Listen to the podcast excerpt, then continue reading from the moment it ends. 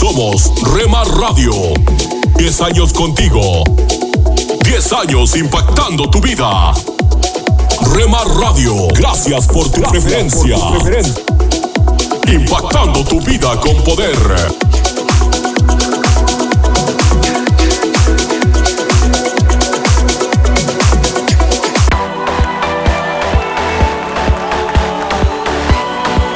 Estás escuchando Rema Radio.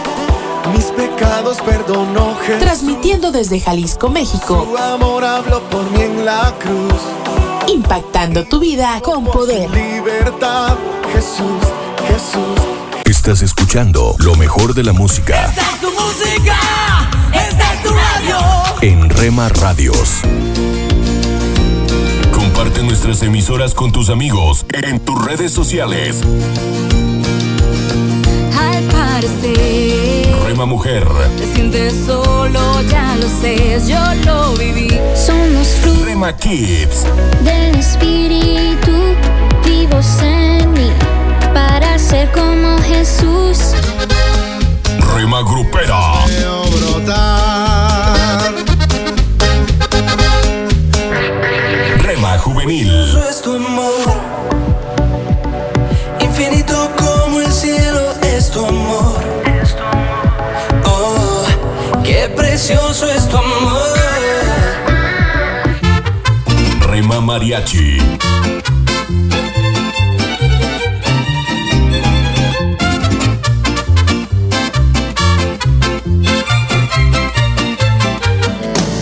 Retro Music,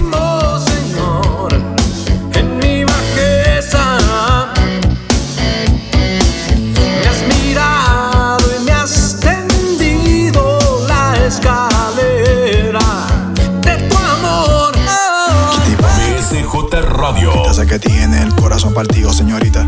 Estoy seguro de que sabe lo que quiere, pero no sabe lo que necesita. Mercedes, te diré lo que sucede. A tu corazón cualquiera accede. Y así no se puede. Guárdala en cuatro paredes y pon de guardián al que todo lo puede.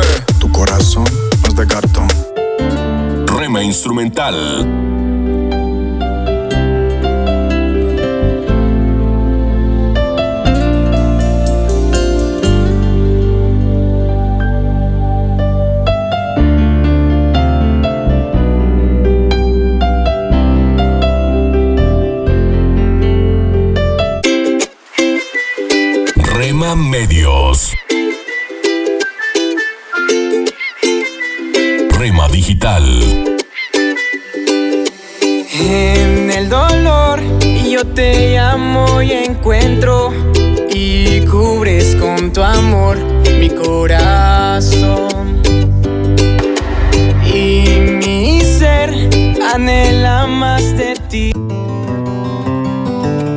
Pistolero activo en Colorado Springs. Cuando recibí esa alerta en las noticias, inmediatamente cambié de canal. Tengo amigos en esa ciudad. Después de un violento asedio de cinco horas, el pistolero se rindió y empezó a quedar claro el trágico número de muertos y heridos. Pero también quedó claro el heroísmo en medio de ese terror y violencia, como el de Garrett Swasey, uno de los primeros oficiales quien llegó a la escena para salvar vidas. Él perdió la suya. Su coraje y sacrificio fueron una luz brillante en el oscuro cielo de esa trágica tarde. Amor desinteresado, cuando perversidad parecía tan fuerte.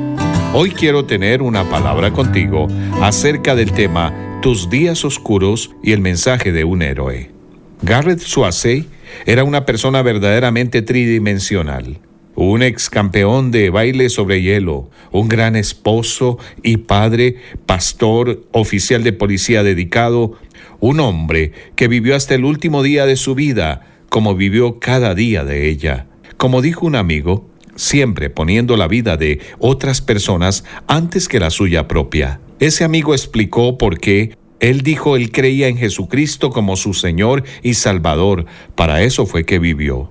Aparentemente, eso también fue lo que hizo que él se dispusiera a morir para salvar a otros.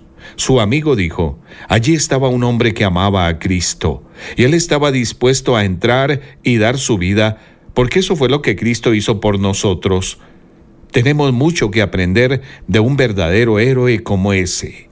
Primero, en última instancia, hay dos categorías que realmente importan. No tratamos a la mayoría de las personas como si fueran una categoría, jóvenes, viejos, negros, blancos, morenos, ricos, pobres, republicanos, demócratas, liberales, conservadores, homosexuales, heterosexuales, sin hogar, policías o lo que sea, excepto que Dios no hizo ninguna categoría. Él solamente hizo gente creada a su imagen. Ese día durante el tiroteo, Garrett Swasey vio solamente dos categorías. Quienes estaban seguros y quienes estaban en peligro. Eso también es lo que Dios ve. Espiritualmente seguro descrito de esta manera. El que tiene al Hijo, Jesús, tiene la vida. Espiritualmente en peligro. La Biblia dice en ese mismo versículo, el que no tiene al Hijo de Dios no tiene la vida. Esto está en Primera de Juan 5:12 en el Nuevo Testamento. Aquellos que han confiado en el único que murió por sus pecados como el rescatador y los que no lo han hecho. Como uno de los que elegimos ser rescatados, yo sé lo que debo hacer. Tengo que ver a las personas a mi alrededor que espiritualmente están en peligro e ir a su rescate para que puedan tener la oportunidad que tuve yo. En segundo lugar, creo que aprendimos de los héroes de ese día. La gente perdonada no tiene otra opción que no sea la de perdonar. Perdonen como el Señor los perdonó. Dice la Biblia en Colosenses 3:13, en el Nuevo Testamento. El amigo de Garrett Swasey dijo, hay perdón en la cruz de Cristo. Y eso es lo que Garrett quisiera de parte nuestra, que perdonemos a ese hombre. Eso fue lo que hicieron los seres queridos de las víctimas de la iglesia de Charleston, asombrando a la nación. Eso fue lo que Jesús hizo por aquellos quienes lo crucificaron. Padre, perdónalos. Aquí está la tercera lección. Nuestra única esperanza es un Salvador. En realidad el Salvador. En nuestra palabra de hoy, de la palabra de Dios, en Galatas 1.4, el libro de Dios revela que Jesucristo dio su vida por nuestros pecados para rescatarnos de este mundo malvado. Quiero decir, ese es el sacrificio que ha volado mi mente, ese es el amor que ha capturado mi corazón. Espero que hoy tú te abras a ese amor, porque Él fue a esa cruz por ti tanto como lo hizo por mí, pagando por los pecados que te han separado de Dios y que te mantendrán separado por siempre, a menos que Él los perdone. Y Él puede hacer eso basado en lo que hizo en la cruz. Me encantaría que tú sepas con seguridad que le perteneces a Él. Búscanos en rtm360.org barra una palabra contigo. Ninguno de nosotros tiene que morir. El Salvador ha llegado. Una palabra contigo de Ron Hatchcraft. ¿Qué tal amigos? Les saluda Milenka Peña. Qué gusto que nos acompañen nuevamente en Cultura Financiera. Les invito a quedarse junto a nosotros para un nuevo programa en el cual hablaremos de algo que a todos nos interesa, el dinero. La verdad es que sin importar dónde vivimos, cuál es nuestra nacionalidad, ocupación o nivel social, estoy segura que todos necesitamos aprender o mejorar la manera en la que manejamos nuestras finanzas. Escuchemos entonces al doctor Andrés Panasiuk con el tema de hoy. Cada día encuentro más y más personas que han arruinado su historia de crédito por no cumplir con sus compromisos a tiempo. Muchas de ellas se han metido en tremendos líos por no saber cómo manejarlo. A consecuencia de eso, su reputación crediticia es afectada y entonces empieza una larga lucha por restablecer lo que se ha perdido, ya sea por falta de pago o por falla en el reporte a las agencias de crédito. Tener una buena reputación crediticia refuerza una importante verdad enseñada en Proverbios 22.1. Vale más la buena fama que las muchas riquezas y más que el oro y la plata la buena reputación. Toma bastante tiempo construir una buena reputación, pero muy poco tiempo destruirla.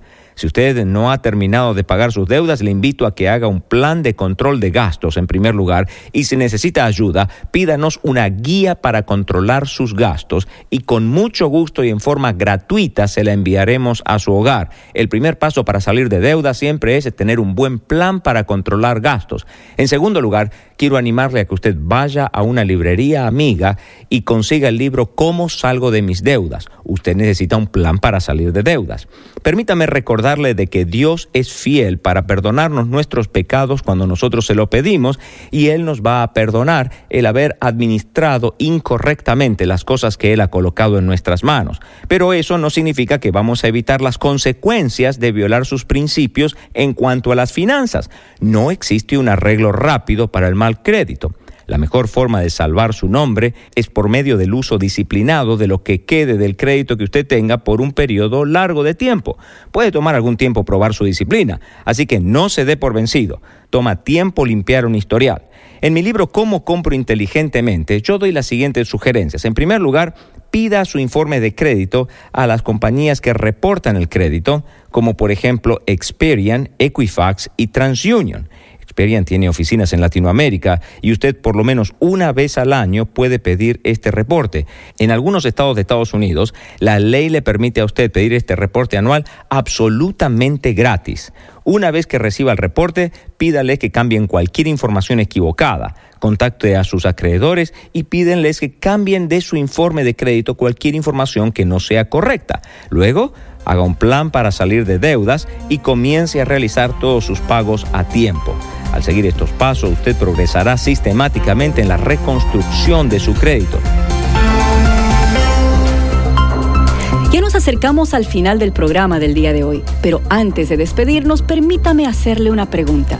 ¿Usted sabe la diferencia entre una necesidad y un deseo? Si respondió que sí, aquí le va otra. ¿Alguna vez compró algo por emoción sin que realmente lo necesite? Bueno, creo que eso nos pasó a casi todos. Entonces quiero recomendarles un excelente libro escrito por el doctor Andrés Panasiuk titulado ¿Cómo compro inteligentemente? El nombre lo dice todo. Y como todos los libros del doctor Panasiuk, está escrito en un lenguaje sencillo, práctico y fácil de aplicar. Pídalo a su librería favorita o visítenos en la internet en culturafinanciera.org. Bueno amigos, llegó el momento de despedirnos, pero espero que nos acompañen nuevamente cuando retornemos en esta misma emisora con más cultura financiera.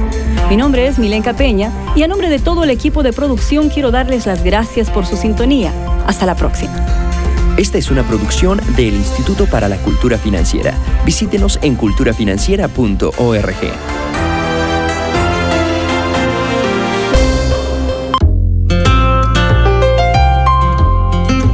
¿Te imaginas? Una reflexión del pastor y comunicador José Pablo Sánchez con Esperanza Suárez.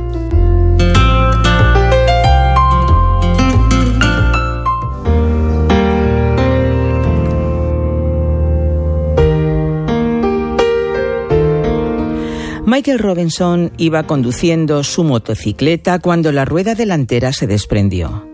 El accidente provocó que aterrizara en el suelo sobre sus piernas. Se rompió la tibia y el peroné. Además, la presión de la caída hizo que su pie se doblara hacia atrás completamente en un giro de 360 grados. Robinson necesitó tres cirugías y tardó dos años en rehabilitarse por completo, después de que le quitaran las placas que pusieron en ambos huesos. Durante la rehabilitación tuvo que aprender a caminar de nuevo. Fue un tiempo tiempo difícil que superó con la fuerza de su fe y con el deseo de desafiar a muchos a creer en el poder restaurador de Dios. Una vez que Robinson se recuperó completamente, decidió cruzar los Estados Unidos en bicicleta. Así, durante 34 días, atravesó 14 estados y recorrió 6.138 kilómetros pedaleando. Dios me llamó a hacer este viaje, afirma Robinson. Dios nos da una vida y tenemos la opción de participar en ella o no. Espero que cuando la gente escuche que un hombre de 58 años cruzó los Estados Unidos cabalgando sobre su bicicleta, se animen a creer que ellos también pueden hacer cosas increíbles. Robinson realizó su viaje como parte de un grupo de ciclistas apasionados con el deporte, pero a diferencia de sus compañeros, él hizo ese esfuerzo con la convicción de que Dios le había pedido realizarlo para aumentar su resistencia física después del accidente, disfrutar de la creación de Dios e inspirar a otros creyentes. Robinson es además presidente de la Junta Directiva de la ONG Juventud para Cristo, una entidad enfocada en formar a personas que imiten a Jesucristo con un estilo de vida compasivo y un corazón apasionado por la palabra de Dios. Personas capaces de demostrar el amor de Dios en su entorno, ayudando a los demás y compartiendo el Evangelio. Para preparar su viaje, Robinson pasó varias semanas entrenando. Durante ese tiempo perdió varios kilos y día a día aumentó la distancia que recorrió en la bicicleta. Así pudo estar preparado para montar de 5 a 8 horas diarias una vez que comenzó su viaje. No obstante, fue una batalla cada día por los dolores que aún tenía en la pierna y el pie accidentado. No podía ver el viaje como una sola carrera.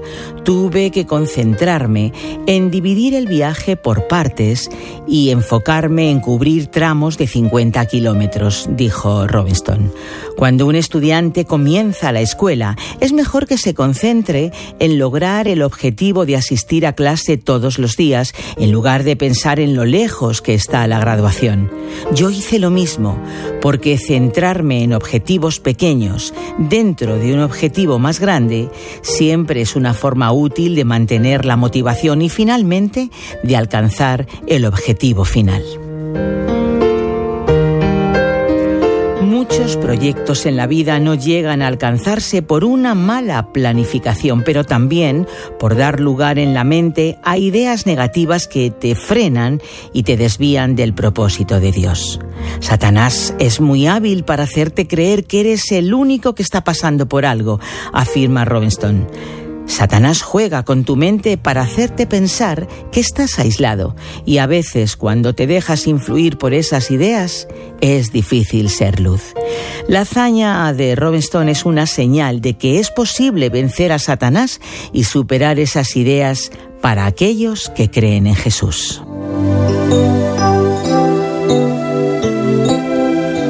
¿Te imaginas ir tan tranquilo conduciendo pensando en lo que harás cuando llegues a tu destino, cuando de pronto un ruido seco, un fuerte golpe te aturden y de pronto te ves tirado en el suelo con un dolor horrible en tus piernas, sangrando, llorando, retorciéndote en el asfalto?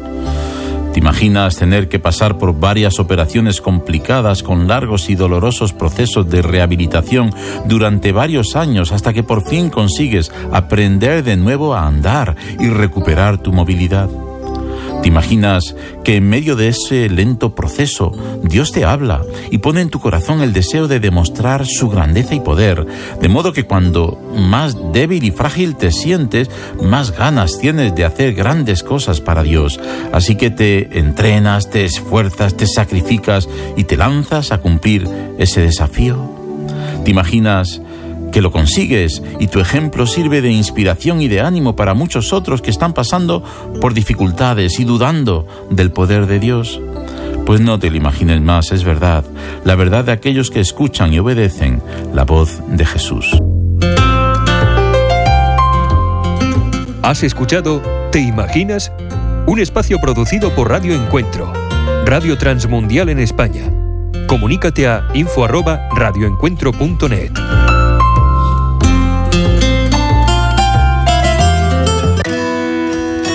Esto es la palabra para ti hoy. Y la palabra para ti hoy es, ¿cómo está tu apetito espiritual? Tercera y última de esta serie, escrita por Bob Gass. En Salmos 119, 143 leemos, Cuando la presión y el estrés se me vienen encima, yo encuentro alegría en tus mandatos. Gracias a Dios por los médicos dotados que saben cómo diagnosticar enfermedades y recetar medicamentos que dan salud y sanidad. Pero te invito a pensar en esto. ¿Qué tal si muchas de nuestras enfermedades relacionadas con el estrés pudieran tratarse mejor con meditación que con medicación? El salmista lo escribió así. Cuando la presión y el estrés se me vienen encima, yo encuentro alegría en tus mandatos. Tus leyes siempre tienen razón. Ayúdame a entenderlas para poder vivir. Los que aman tus enseñanzas tienen mucha paz. Eso es de la nueva traducción viviente. Cuando hay un desbalance químico en tu cuerpo, es posible que tengas que tratarlo con medicamentos, cambios en tu dieta y ejercicios diarios. Sin embargo, cuando tu alma está hambrienta al punto de la disfunción, necesita ser tratada con la palabra de Dios. No estamos hablando de leer por encima unos pocos versículos y comenzar tu día a la carrera. Las mariposas abarcan mucho terreno, pero solo las abejas producen miel. A veces tienes que quedarte en un versículo en particular hasta que puedas extraerle la miel para vivir con y meditar en ese versículo hasta que eche raíces y comience a crecer en ti. Toma tiempo cambiar los rasgos de personalidad arraigados. Es posible que Dios trabaje en un área de tu vida durante varias semanas o varios meses. Se necesita tiempo para que se establezcan nuevos hábitos y nuevas maneras de pensar. Tienes que reconocer eso y dejar que Dios revele y refuerce la nueva verdad en tu vida. No te engañes pensando que porque leas cierta verdad bíblica, esa producirá un cambio instantáneo. No, tiene que aplicarse diariamente y eso de tiempo y de meditación. Aliento de Dios para mi familia.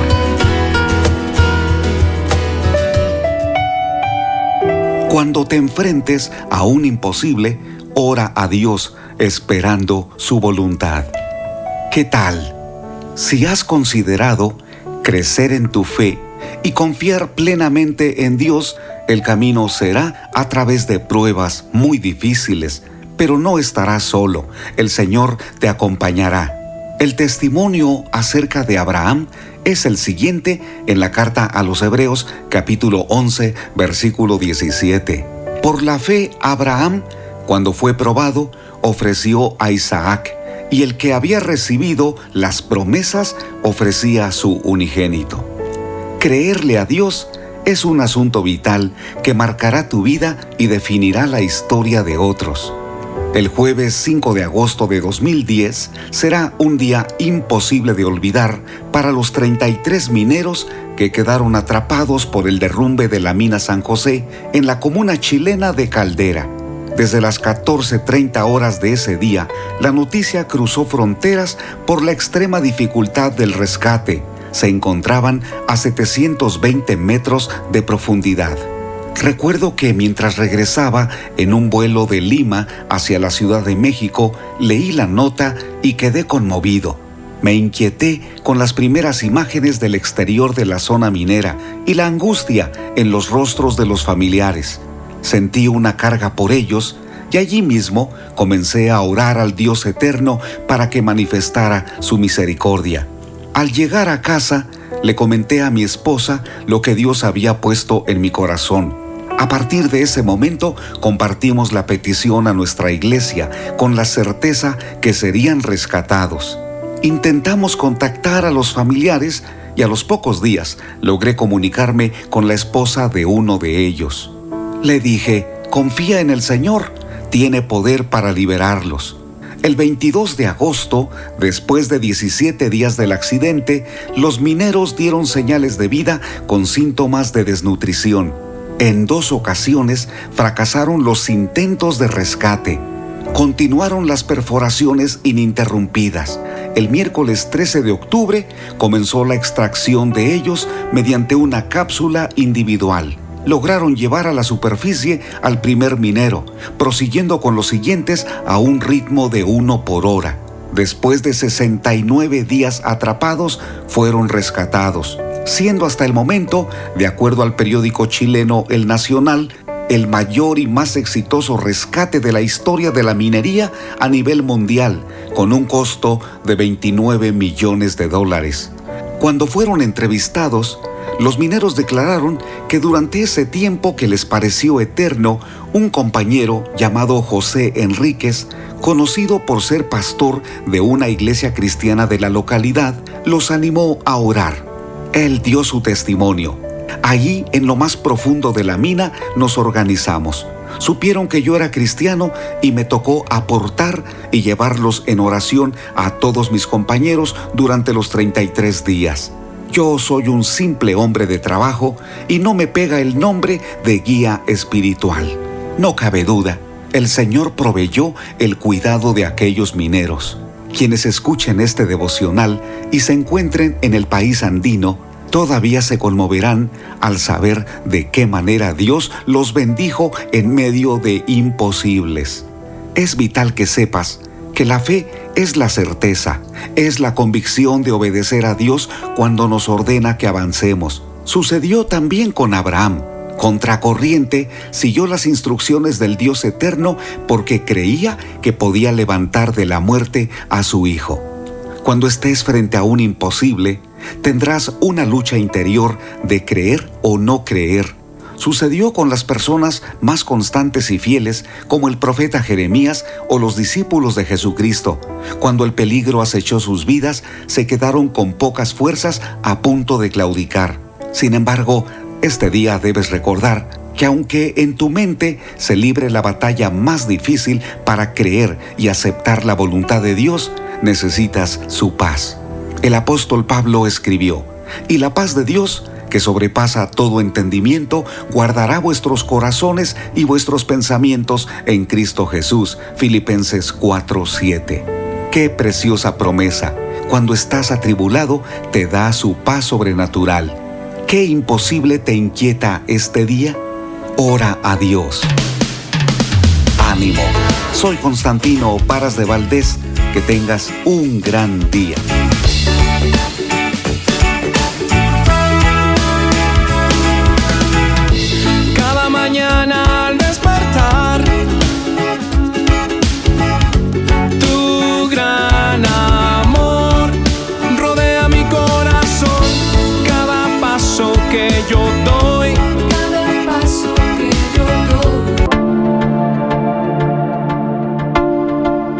Dios está por encima para bendecirte, abajo para sostenerte, adelante para orientarte, atrás para protegerte y a tu lado para apoyarte. Por eso te busco y te amo y me amas por siempre.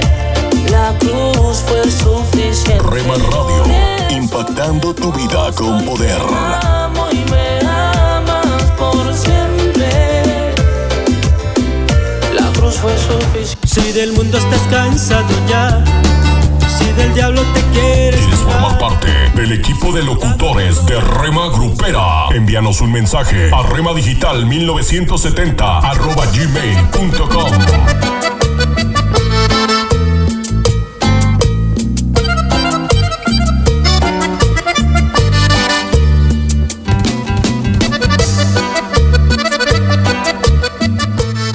conmigo. La, música que te relaja. Nacer. Tu palabra me hizo saber de las cosas tan hermosas que creaste para mí. Yo no sé. La, la música que te activa. Yo no sé lo que pasó, pero las penas voy sacando. Yo no sé lo que pasó. Hay algo andaba yo buscando. Yo no sé lo que pasó, pero tu amor me fue a encontrar. Yo no sé lo que pasó. 24 horas para ti. sobre tu verdad.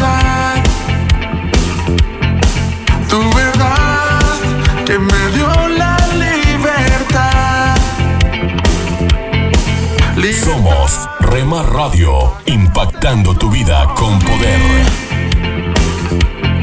Fue tu cruz, la cruz de libertad.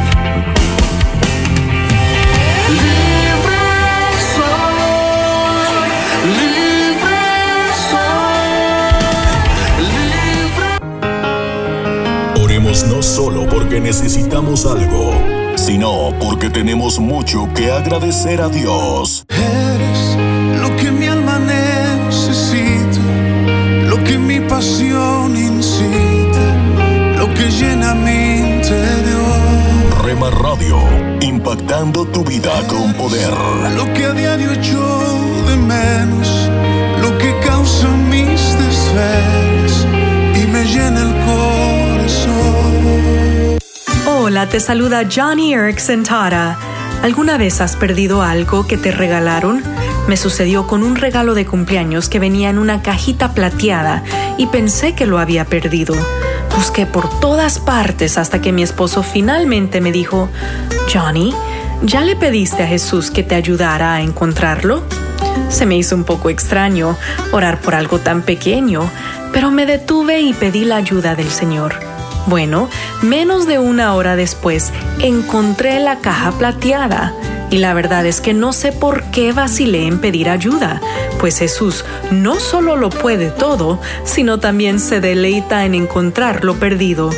Él es el buen pastor que con amor y paciencia busca a su oveja perdida. Entonces, que eso te anime hoy mientras oras por aquellos a quienes amas que no conocen al Señor. Solo una voz inspira tu vida, inspira tu vida. Una voz de los cielos, con el pastor Juan Carlos Mayorga. Bienvenidos. Y estaba allí el pozo de Jacob.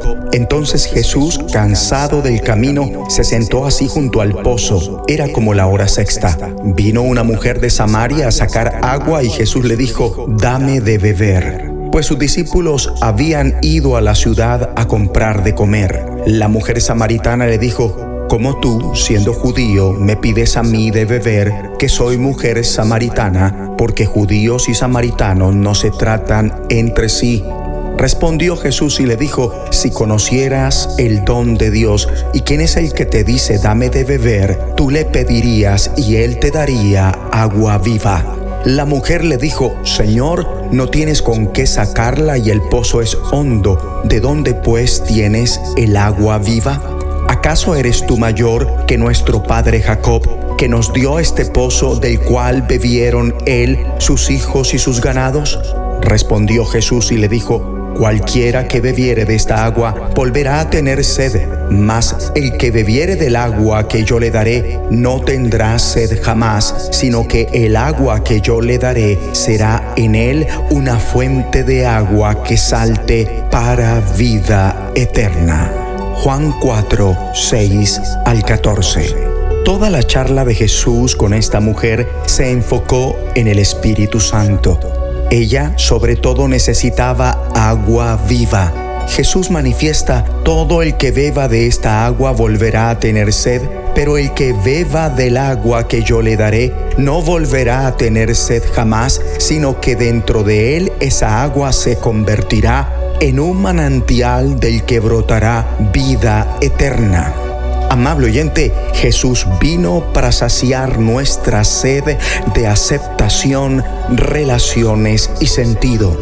La vida que recibimos es la vida que damos y así nos convertimos en una fuente de vida para los demás. Surge una pregunta incisiva, ¿qué clase de fuente eres tú? La verdad, yo no lo sé, pero lo que sí te puedo decir es la clase de fuente que debes ser a partir de este mismo instante.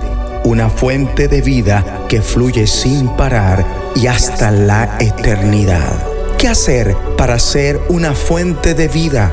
Empieza por beber el agua de vida que Jesús da a todo aquel que en Él cree. Cuando el Espíritu Santo viene a vivir dentro de ti, se vuelve una fuente permanente de agua que emana sin cesar en tu vida y hasta la eternidad. ¿Y sabes qué? Esto contribuirá a una causa que la mayoría de nosotros tiene la transformación de la sociedad que empieza con la transformación de nuestras vidas hecha por el Espíritu Santo. En última instancia, solo el Espíritu Santo puede conseguir la transformación de la sociedad. Él es quien trae la unidad y armonía, deshaciendo las divisiones de género, raza y posición social, ya que en quienes el Espíritu Santo mora, la lucha por la igualdad de género, racial y social es su causa. Ora conmigo. Dios Padre, Hoy vengo a tu Hijo amado y bebo del agua que da vida. Que esta agua fluya de mi corazón y transforme todas mis relaciones. En el nombre de Jesucristo de los cielos, escúchanos, será de bendición para tu vida. De bendición para tu vida. En las nubes de la incertidumbre, el dolor y el desaliento, surge un rayo de esperanza en la voz internacional de la radio de Guillermo Villanueva.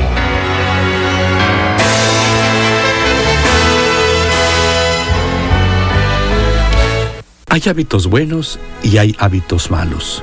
Un hábito bueno que agrada a Dios y está dentro de su voluntad es dar el diezmo a la iglesia. Leemos en Malaquías capítulo 3 versículo 10. Traed todos los diezmos al alfolí y haya alimento en mi casa. El alfolí son los graneros o son los almacenes donde se depositaba el grano, el fruto de la tierra. Y el Señor decía que trajeran el diezmo al granero del Señor ellos apartaban la décima parte del fruto de la tierra, del fruto de los árboles, de los animales, y los traían al almacén del Señor, el alfolí, el granero del Señor. Y dice que debe haber alimento para su casa porque con ese diezmo se ayudaba para el mantenimiento de la obra del Señor. Y mi querido amigo, el Señor nos invita a que nosotros también debamos de dar nuestro diezmo al Señor, porque dice la Biblia que el diezmo es del Señor, que de lo que Dios nos da la décima parte le pertenece a Él. Y Él es el que impuso ese hermoso mandamiento.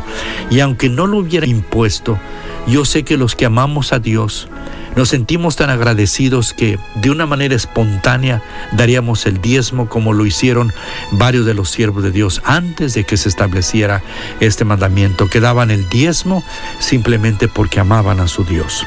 En los tiempos del Señor Jesucristo, el Señor reprendió a los fariseos y a los ancianos del pueblo judío, porque ellos habían puesto el diezmo antes del amor a Jesucristo, de la fe en el Señor, de la fe a la palabra de Dios y tener un corazón abierto para oír la palabra de Dios. Y el Señor lo reprendió porque ellos habían dejado la fe en Jesucristo, el temor a Dios, pero decían, damos el diezmo. Y el Señor Jesucristo dijo, es necesario dar el diezmo, pero también es importantísimo tener fe en la persona de Cristo y también en su palabra. Recordemos entonces que el 10% es de el Señor, nuestro bendito Padre Celestial. Ahora pues, la gran mayoría de las personas en este siglo, muchos de nosotros ya no somos agricultores ni ganaderos. Recibimos una paga quizá en cheque o quizá en dinero en efectivo. Pues de eso debemos nosotros saber que la décima parte es del Señor y que es un gozo y una alegría dar al Señor de lo que Él nos da. Hay personas que amaron tanto a Dios que en lugar de dar el 10%, daban el 90% y guardaban el 10% para ellos. Es el caso de Letorno, que fue el diseñador de las grandes maquinarias que sirven para hacer carreteras y también para construir grandes edificios. Letorno principió dando el diezmo al Señor, pero fue aumentando hasta que él le daba el 90% a su Dios y él vivía con el 10%. Si tenía dinero, lo tenía. Pero el que no puede dar un dólar de 10, no podrá dar mil dólares de 10 mil. Por lo tanto, mi querido amigo, no importa lo que ganemos, tenemos que dar la décima parte al Señor. Pero mi querido amigo, si tú no tienes razón para darlo es porque no conoces al Señor, porque no lo amas, porque no has encontrado la salvación en Cristo. Por eso yo te invito a que recibas a Cristo para que encuentres el gozo de darle la décima parte al Señor, porque somos salvos y esta salvación tan grandiosa nunca la podemos recompensar con nada al Señor. Acepta a Cristo con estas palabras. Señor Jesús, perdóname porque soy pecador. Límpiame con tu sangre preciosa, perdona mis pecados. Ven a mi corazón. Gracias por haber muerto por mí. Y si has entrado ahora mi corazón porque te he recibido, con gozo voy a dar parte de lo mucho que tú me das. En el nombre de Jesús. Amén. Esperamos que esta audición, un rayo de esperanza, haya penetrado en su corazón. Si en algo podemos servirle, por favor dirija su correspondencia a Guillermo Villanueva. Apartado 77-335, México, Distrito Federal, 11200.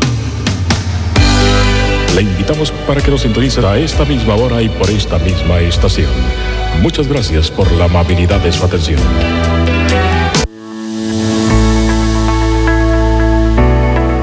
Momentos para recibir ánimo y renovación con pautas para vivir. Cree que lo que está haciendo es absolutamente secreto, ¿verdad? Porque nadie lo ha visto. No esté tan seguro. Se cuenta una historia sobre Vladimir Putin, ex jefe de la Policía Secreta de Rusia, así como ex presidente de Rusia y presente presidente de Rusia. Putin se encuentra frente a un grupo de reporteros y lee en voz alta lo siguiente. Me llegó una pregunta de forma anónima que decía, ¿le asustan los usuarios anónimos de Internet? Putin mira al periodista, escribe y lee su respuesta. Al autor de la pregunta anónima, el usuario con la dirección IP193.200.15.129, que usa el proveedor de servicios de Internet Vladivostok.net, que vive en Lenin Prospect 3, piso 2, apartamento 8, Iván Ivanovich Ivanón, le respondo, no, no me asustan los usuarios anónimos en Internet y dicho sea de paso puede esperar que alguien toque a su puerta en 20 minutos. El anonimato es un mito que no encaja con la realidad en un mundo electrónico moderno y cableado en el que vivimos. Un pensamiento final. Lo crea o no, tampoco ha existido nunca el anonimato con Dios. Y esa es una muy buena noticia para algunos, pero una noticia muy inquietante para quienes hacen el mal. Es bueno porque significa que Dios conoce sus necesidades, su dolor, sus angustias, sus alegrías y triunfos, pero también significa que Él conoce los secretos de su corazón, las veces que ha ignorado su sentido del bien y el mal, eligiendo lo que sabe es pecaminoso. Esto es lo que dice la Biblia. Ninguna cosa creada escapa a la vista de Dios. Todo está al descubierto, expuesto a los ojos de aquel a quien hemos de rendir cuentas. Esa verdad, la comprensión de que Dios sabe, hará que su corazón se regocije y se llene de temor. Todo depende de su relación con Él. Acaba de escuchar a Eduardo Palacio con Pautas para Vivir, un ministerio de Guidelines International. Permita que esta estación de radio sepa cómo el programa le ha ayudado. Acompáñenos en la próxima emisión de Pautas para Vivir. Gracias por su sintonía.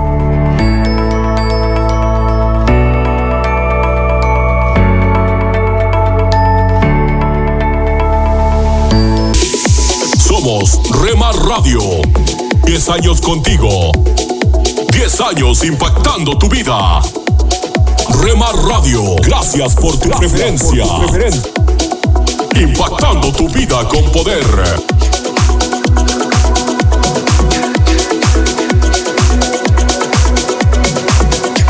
Me llevas más alto, más alto quiero ir. Me llevas más alto. Estás escuchando Rema Radio. Sentir me llevas más alto, más alto. Transmitiendo desde Jalisco, México. Impactando tu vida con poder. Estás escuchando lo mejor de la música Esta es tu música, esta es tu radio. en Rema Radios. Nunca dejes de orar, porque la oración es el camino que te conecta a Jesús. Milagroso, abres camino, cumples promesas, luz en tinieblas, mi Dios, así eres. Rema Radio, impactando tu vida con poder. Milagroso, abres camino, cumples promesas, luz en tinieblas,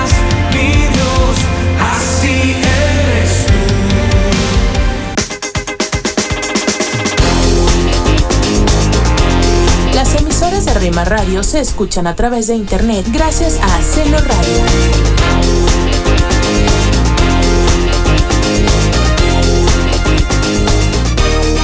Hola, soy Dorothy Hoy vamos a leer el capítulo 13 de Romanos. Si tienes una Biblia a la mano, tómala y acompáñame buscando este pequeño e increíble pasaje. Empezaremos leyendo en el versículo 11 y seguiremos hasta el versículo 14. Y esto, conociendo el tiempo, que es ya hora de levantarnos del sueño porque ahora está más cerca de nosotros nuestra salvación que cuando creímos. La noche está avanzada y se acerca el día. Desechemos, pues, las obras de las tinieblas y vistámonos las armas de la luz. Andemos como de día honestamente, no en glotonerías y borracheras, no en lujurias y lascivias, no en contiendas y envidias, sino vestíos del Señor Jesucristo y no proveáis para los deseos de la carne. Fue hace muchos años cuando un amigo nuestro contó la historia de su hijo pequeño, quien cuando se quedó solo en la casa rompió accidentalmente el jarrón más precioso que tenía su madre. Era de cristal tallado y estaba puesto en el centro de la mesa del comedor.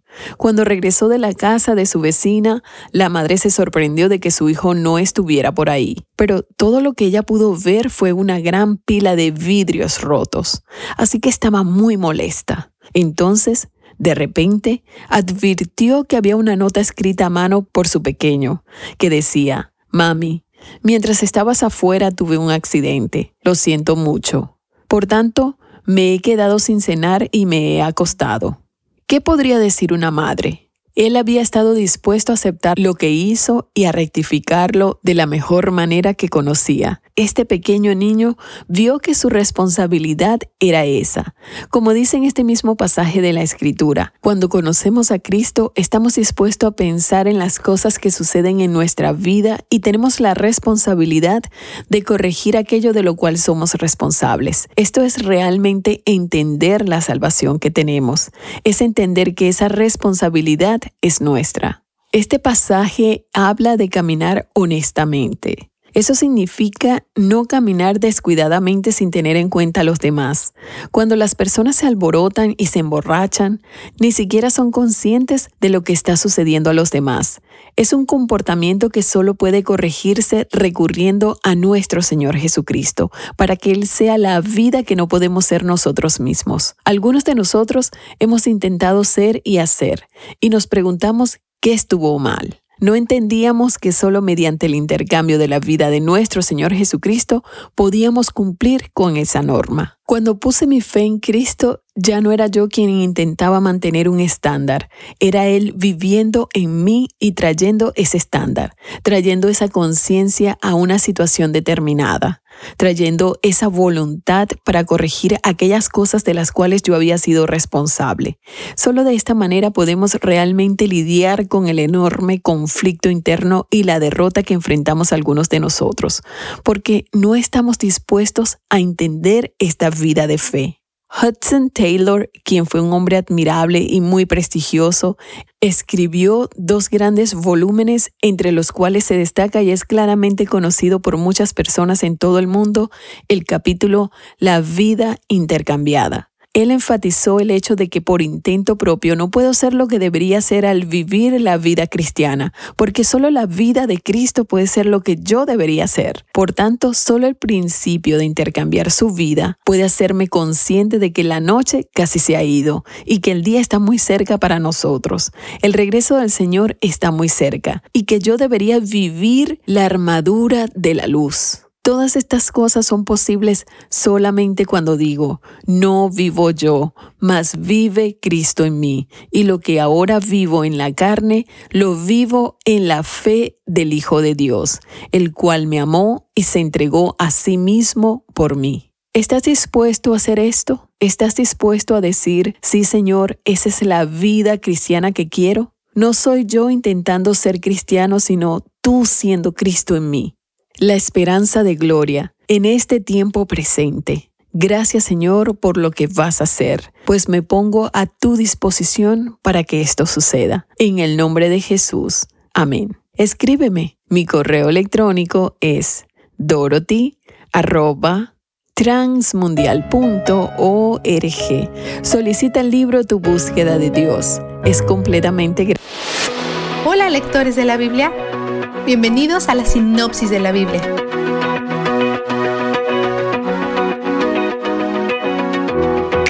Levítico es un libro acerca de un Dios santo y perfecto que desea acercarse a su pueblo pecador y depravado. Nos lleva a través del proceso complicado que hace esto posible. Hay muchos componentes, así que prepara tu mente para seguir adelante en los días cuando no sea tan fácil. Antes que nada, ¿quiénes son los levitas? Son los descendientes de Levi, uno de los doce hijos de Jacob y tribus de Israel. Ayer Dios los designó a ser sacerdotes en el tabernáculo. Este libro describe cosas pertinentes a esos mediadores entre Dios Santo y su pueblo pecador para poder hacer que esta relación funcione. Casi todo lo que leemos en Levítico es Dios hablando a Moisés. Estas son sus palabras y maneras. Existen tres estados primarios de una persona o cosa, inmundo, limpio y santo. Dios es santo siempre y el pueblo es generalmente inmundo. Dios establece rituales y leyes para cambiarlos de un estado inmundo a uno limpio o quizás hasta un estado santo. Primero Dios establece cinco tipos de ofrendas rituales, holocausto, cereal, comunión, expiación y culpa. Te preguntarás, ¿por qué estas cosas barbáricas tienen que pasar? ¿Recuerdas cómo en el jardín del Edén Dios le dijo a Adán y a Eva sobre la conexión entre el pecado y la muerte? Dios salvó sus vidas, pero algo más tenía que morir en su lugar. En ese caso Dios mató a un animal para vestirlos. Y aquí vemos que muchos animales van a tener que morir, porque tenemos tres millones de pecadores viviendo juntos en el desierto. Entonces Dios establece un sistema de sacrificios para que los animales puedan morir en lugar de las personas para hacer expiación por sus pecados. Expiación significa cubrir. La muerte del animal es la cobertura temporal por su pecado. Mientras el sacrificio de animales puede ser difícil de digerir para muchas personas, es importante que nunca nos enfademos más por la provisión de Dios para cubrir nuestro pecado que por nuestro mismo pecado. El pecado exige la muerte. Hebreos 9, 22. Dios sabía que este plan es temporal. Es solamente un curita, no la cura. Esto presegia la solución verdadera que vendrá en forma de Jesús y su muerte en la cruz. Pero por ahora tenemos este sistema. Y aprendiendo un poquito de esto debe de aumentar nuestra gratitud que vivimos después que todo esto haya sido eliminado.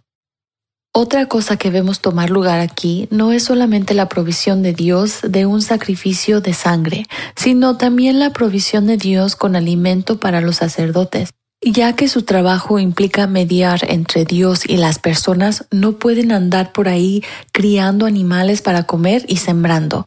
Si ellos obedecen su llamado en sus vidas, tienen que confiar en que Él los va a alimentar. Afortunadamente, Él tiene un plan para esto, lo cual incluye a otras personas para traerles alimento todo el tiempo por medio de una ofrenda. Y Dios llama a esa ofrenda santísima. Todas las ofrendas deben de ser hechas con la sal del pacto de su Dios. 2.13. La sal implica preservación y simboliza la preservación de su pacto con Dios. La grasa representa la mejor parte del animal, entonces Dios la aparta para sí mismo. Toda la grasa pertenece al Señor. Este versículo merece estar en una camiseta. Aún el pecado involuntario requiere un sacrificio, porque el pecado es pecado independientemente del motivo. Y mientras más alta tu posición, más valioso será el sacrificio requerido. El liderazgo viene con extra peso y responsabilidad. Si un sacerdote peca en contra de la congregación o lidera la congregación hacia el pecado, él tiene que salpicar la sangre de su ofrenda en frente del velo del santuario, que separa el lugar santísimo del tabernáculo de todo lo demás en dentro. Allí están el propiciatorio y el arca del pacto, la representación del trono de Dios en la tierra, su morada. Nadie puede entrar a esa área excepto el sumo sacerdote, y él solo puede entrar un día al año. Cuando la gente común peca, la sangre es tirada a los lados del altar de bronce en el patio exterior. Pero cuando los sacerdotes pecan o la congregación entera peca, la sangre se debe traer del patio exterior pasando por el tabernáculo hasta el lugar santo y es salpicada enfrente del velo, pues los pecados profanan todo el tabernáculo. Vistazo de Dios. Debe ser pesado cargar sangre hacia la puerta de Dios. Seguramente les recuerda a los sacerdotes que Dios los salvó por medio de la sangre salpicada en sus puertas apenas hace un año atrás. No están muy lejos de escuchar los gritos de las familias egipcias en la noche y escapando mientras Dios los rescataba. Y hoy están parados enfrente de su trono terrenal, profundamente conscientes de su pecado y su bondad. Él es misericordioso, Él provee el sacrificio, y Él es donde el júbilo está. La sinopsis de la Biblia es presentada a ustedes gracias a D-Group, estudios bíblicos y de discipulado que se reúnen en iglesias y hogares alrededor del mundo. Somos mujeres de esperanza. Unidas elevamos nuestras voces al Señor, orando por nuestro mundo.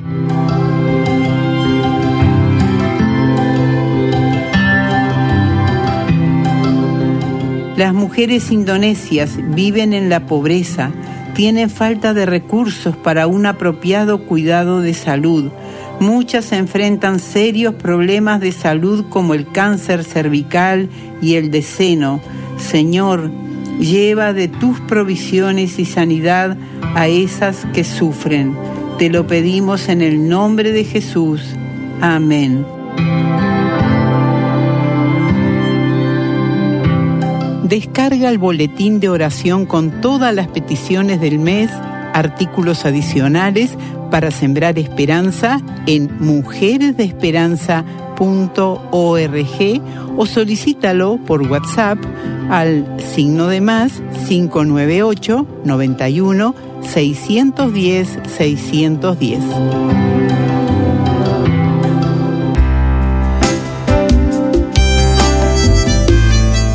Alimento para el alma. Lecturas diarias de inspiración producidas por Radio Transmundial.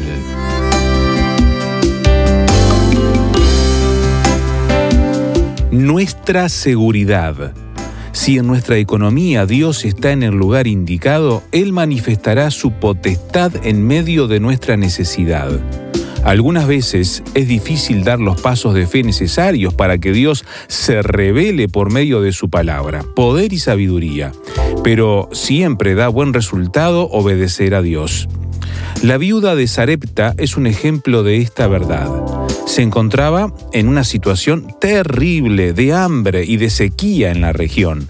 Todos los días alguien moría de hambre. Sin embargo, cuando Elías llegó y le pidió que le preparara una torta con el último puñado de trigo y la última taza de aceite, ella obedeció a Dios pudo presentar disculpas y razonamientos por el momento que estaba pasando. Podría haber escondido el trigo y el aceite y esperar que el siervo se fuera. Sin embargo, como la viuda obedeció y dejó en manos de Dios su seguridad, ella recibió honra, reponiendo continuamente la fuente de alimento y sustento.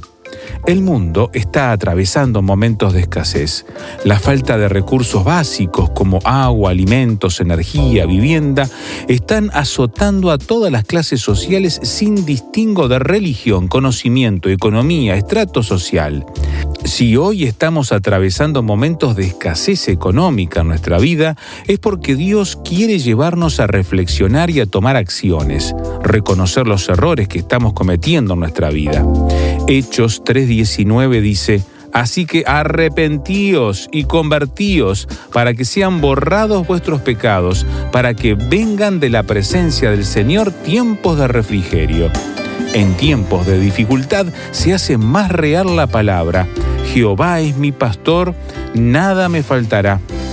Dios conoce nuestra necesidad y puede satisfacerla día a día.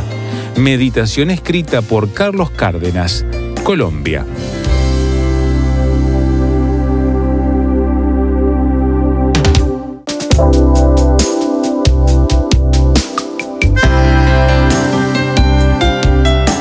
Para más información o si desea adquirir el libro Alimento para el Alma, escriba a apa.transmundial.org o llame aquí en México al 50 25 42 06. 50 25 42 06. Alimento para el Alma es una producción de Radio Transmundial.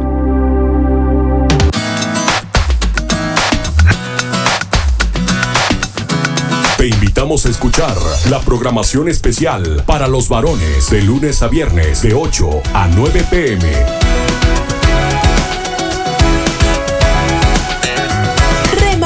Transmitiendo desde Jalisco, México, impactando tu vida con poder.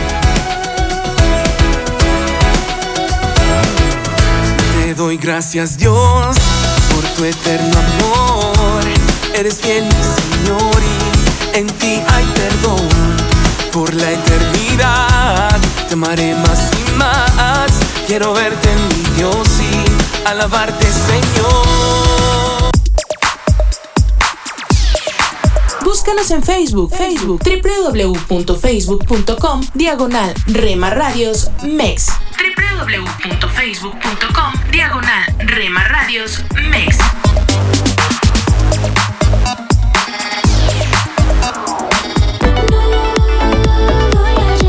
Todo lo viejo que ha quedado. Porque somos parte de tu familia. El que Somos una más en tu hogar. Gracias por dejarnos estar. Nuestro objetivo es ser una radio de bendición. Buena música.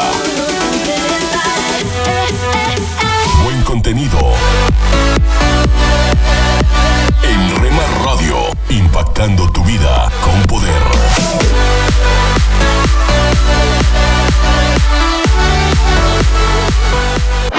Un mensaje a la conciencia.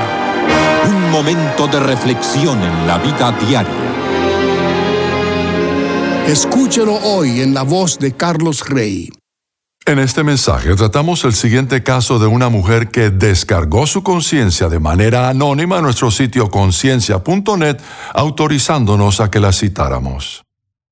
Hace seis meses me casé con un hombre que me ama y me respeta.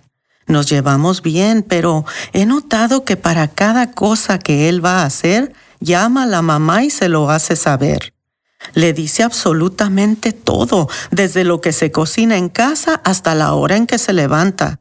Y si él no le contesta los mensajes, ella se molesta con él. Nosotros la visitamos los domingos, pero casi siempre quiero volver a casa. La Biblia dice que dejará el hombre o la mujer su casa o familia para hacer la suya propia. No sé cómo hablar con él. No quiero que piense que tengo algo en contra de mi suegra. Este es el consejo que le dio mi esposa. Estimada amiga, la felicitamos por su matrimonio reciente. Nos encanta el hecho de que su esposo la ame y la respete. Esa es una gran bendición.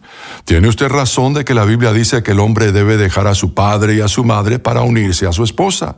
Concordamos en que es muy importante y por eso les aconsejamos a las parejas que no se casen sino hasta que tengan la solvencia económica para separarse de sus padres y vivir por su cuenta. Pero no comprendemos por qué se refiere usted a eso. Su esposo sí se separó de sus padres y ahora vive con usted. Hay quienes creen que el esposo que trata bien a la mamá es un hombre que así mismo tratará bien a la esposa. Ese trato considerado demuestra que él tiene las virtudes de la compasión, la bondad, el respeto y la lealtad. De cualquier manera, solo podemos darle un consejo basado en lo que usted nos cuenta.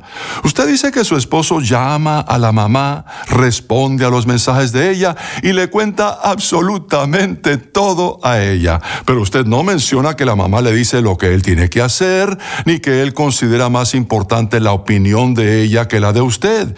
Y usted tampoco dice que él visita a su mamá todos los días, dejándola a usted en casa sola, ni que él es negligente con usted para atender más bien a la mamá. Recuerde que la Biblia también nos manda que honremos a nuestro padre y a nuestra madre, y al parecer eso es lo que su esposo está haciendo. Creemos que sería sabio de su parte que cambiara su manera de ver este asunto. En vez de estar un poco celosa de que su esposo tenga una relación estrecha con la mamá, esté agradecida de que él es un hombre de esos que muestran un interés profundo por sus seres queridos. Usted, en definitiva, no es la primera esposa a quien le resulta difícil llevarse bien con la Sin embargo, creemos que le resultará más fácil si se esfuerza por no considerarla como su rival ni como alguien que quiere quitarle algo que le pertenece a usted. Esfuércese más bien por verla como la ve su esposo. Ámela porque él la ama a ella. Con eso termina lo que recomienda Linda, mi esposa. Este caso y este consejo pueden leerse e imprimirse si se pulsa la pestaña en conciencia.net que dice casos y luego se busca el caso 708. Si aún no se ha suscrito para recibir un mensaje a la conciencia a diario por correo electrónico, le invitamos a que ingrese a conciencia.net y se suscriba hoy mismo. En ese sitio se encuentran todos los mensajes difundidos desde el año 2004. ¿Sobre qué asuntos espirituales intrascendentes es probable que des lugar a una división? ¿Cómo puedes en cambio promover la unidad?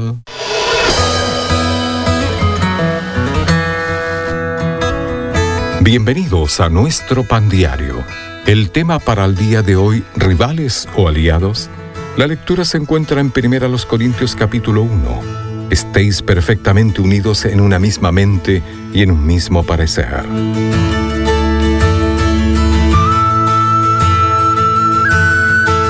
Texarkana está en la frontera entre Texas y Arkansas. Tiene dos alcaldes, dos consejos y dos departamentos de policía y de bomberos. La rivalidad deportiva entre las escuelas de ambas secciones de la ciudad atrae a una enorme asistencia, lo que refleja la profunda lealtad de los residentes a su estado. Pero también surgen disputas sobre temas como el sistema de agua compartido, regido por leyes estatales diferentes. Aún así, la ciudad es conocida por su unidad. Todos los años, los residentes se reúnen en la avenida State Line para comer juntos y celebrar su unidad como comunidad. Los creyentes corintios tal vez no habían trazado una línea en su calle principal, pero estaban divididos. Peleaban por su lealtad a quienes se les habían enseñado de Jesús, Pablo, Apolos o Cefas. Pablo los llamó a tener una misma mente y parecer recordándoles que Cristo había sido crucificado por ellos y no sus líderes espirituales. Hoy actuamos parecido, ¿no? A veces convertimos en rivales en lugar de aliados a los que comparten nuestra particularmente importante creencia en el sacrificio de Jesús por nuestros pecados. Como representantes terrenales del Cristo indiviso, no permitamos que temas triviales nos dividan, sino celebremos nuestra unidad en Él. Señor, Ayúdame a promover la unidad en la fe. Para tener acceso a más información y otros recursos espirituales, visítenos en www.nuestropandiario.org.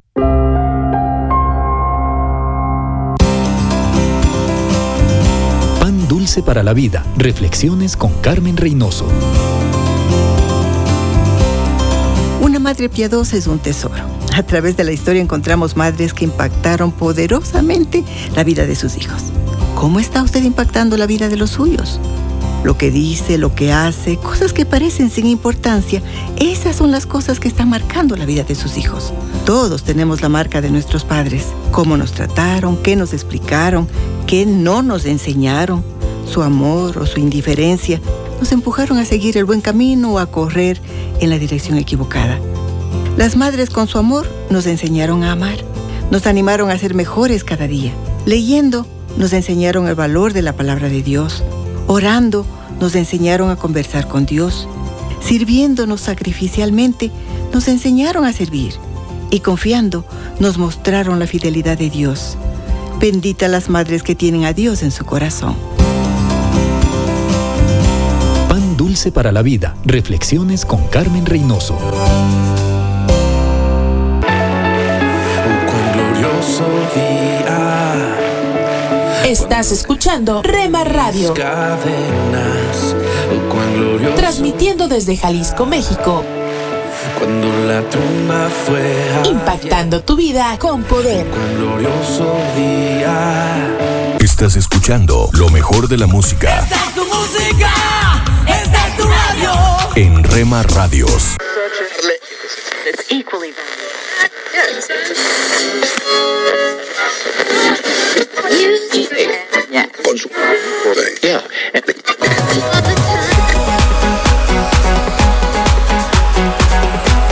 Estás sintonizando tu estación favorita, Rema Radio. Siempre contigo. He vuelto a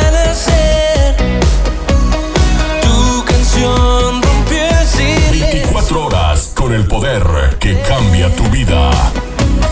En el día y en la noche, tu paz puedo encontrar. Con mis manos hacia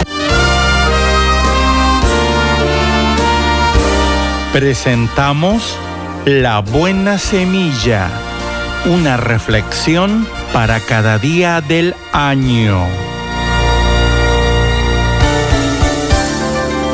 La buena semilla para hoy se encuentra en Romanos 3, versículos 23 y 24. Por cuanto todos pecaron y están destituidos de la gloria de Dios, siendo justificados gratuitamente por su gracia, mediante la redención que es en Cristo Jesús. La reflexión de hoy se titula ¿Ha recibido usted una multa de tránsito? Yo sí, sobrepasé el límite de velocidad de 9 kilómetros por hora. Mientras el oficial hacía el informe, pensé que sería mejor que él fuera tras los malos conductores o los delincuentes. Pero el hecho era que yo había violado la ley y debía guardar silencio. A veces vemos el pecado de la misma manera, lo clasificamos por categorías. Hay grandes pecadores que violan abiertamente la ley de Dios y hay otros como yo. Por cierto, yo cometo errores de vez en cuando, pero no soy como ellos. Sin embargo, ¿qué piensa Dios?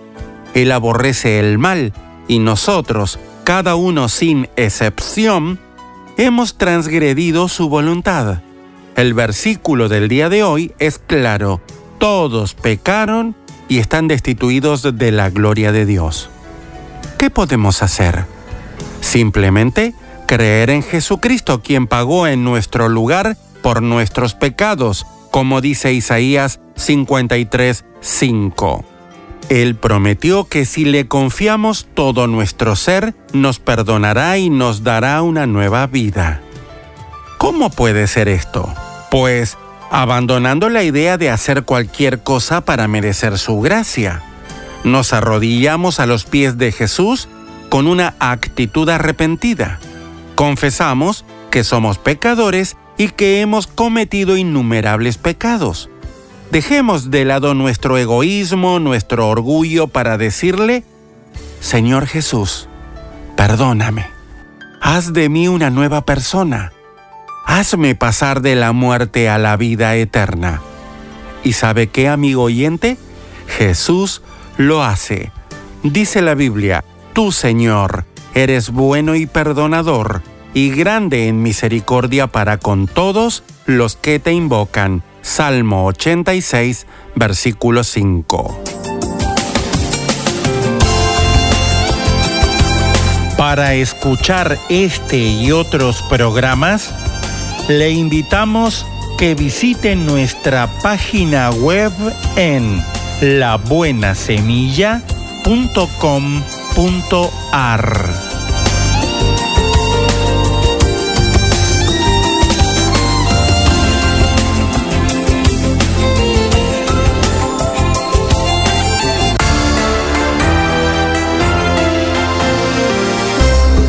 están amigos? Qué gusto que nuevamente nos acompañen aquí en Cultura Financiera. Una vez más quiero darles la bienvenida y agradecerles por su sintonía, invitándoles a escuchar al doctor Andrés Panasiuk, autor del libro La mujer que prospera. A ver, a ver. ¿Qué quiere usted que sean sus hijos cuando sean grandes? Doctor, abogado, técnico en computación, diseñadores, arquitecto, plomero, holgazanes. Bueno, Proverbios 12:24 dice, el de manos diligentes gobernará pero el perezoso será subyugado.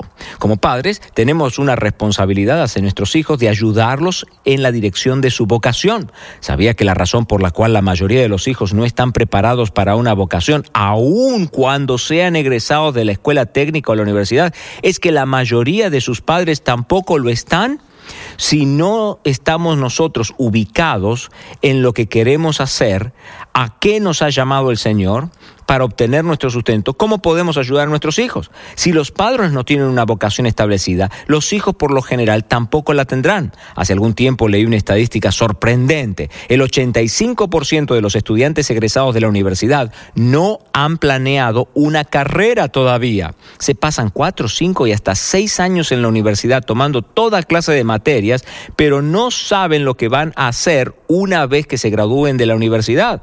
Permítame decirle que los padres, usted y yo, somos los mejores consejeros para nuestros hijos y nuestras hijas. Obviamente usted puede conseguir a otro consejero experto y yo le recomiendo que quizás tomen una evaluación vocacional, un test vocacional, pero el mejor consejero para sus hijos es usted y su esposa.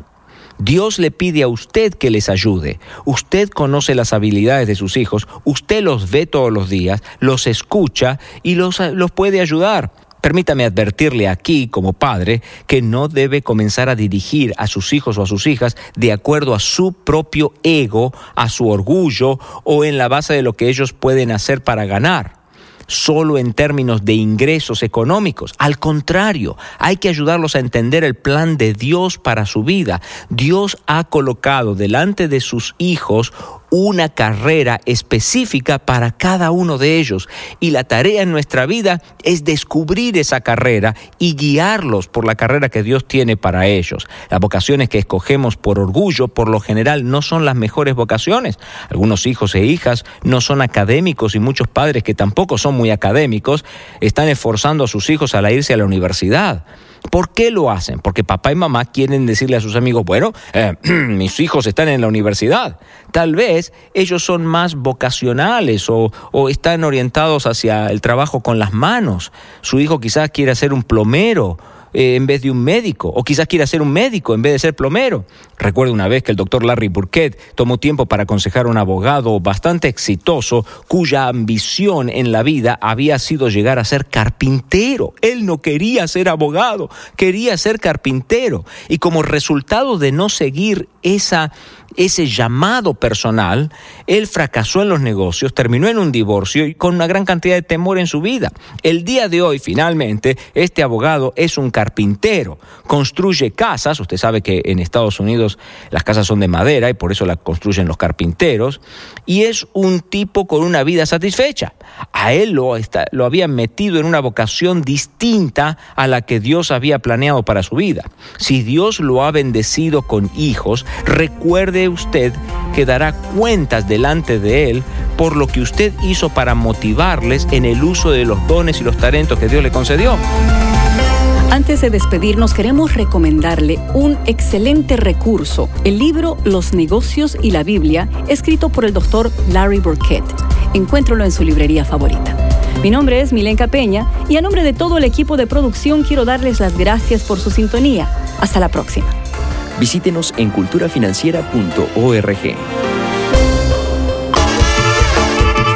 Escucha las emisoras de Rema Radios a través de Tuning y Seno Radio. Y en nuestra página web remarradios.witsai.com diagonal radios. El justo florecerá como la palmera,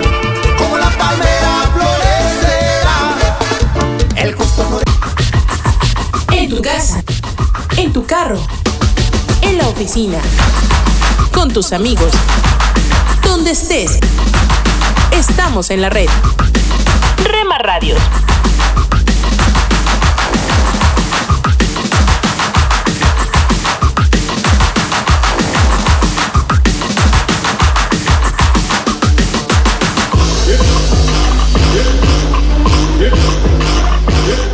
Radios.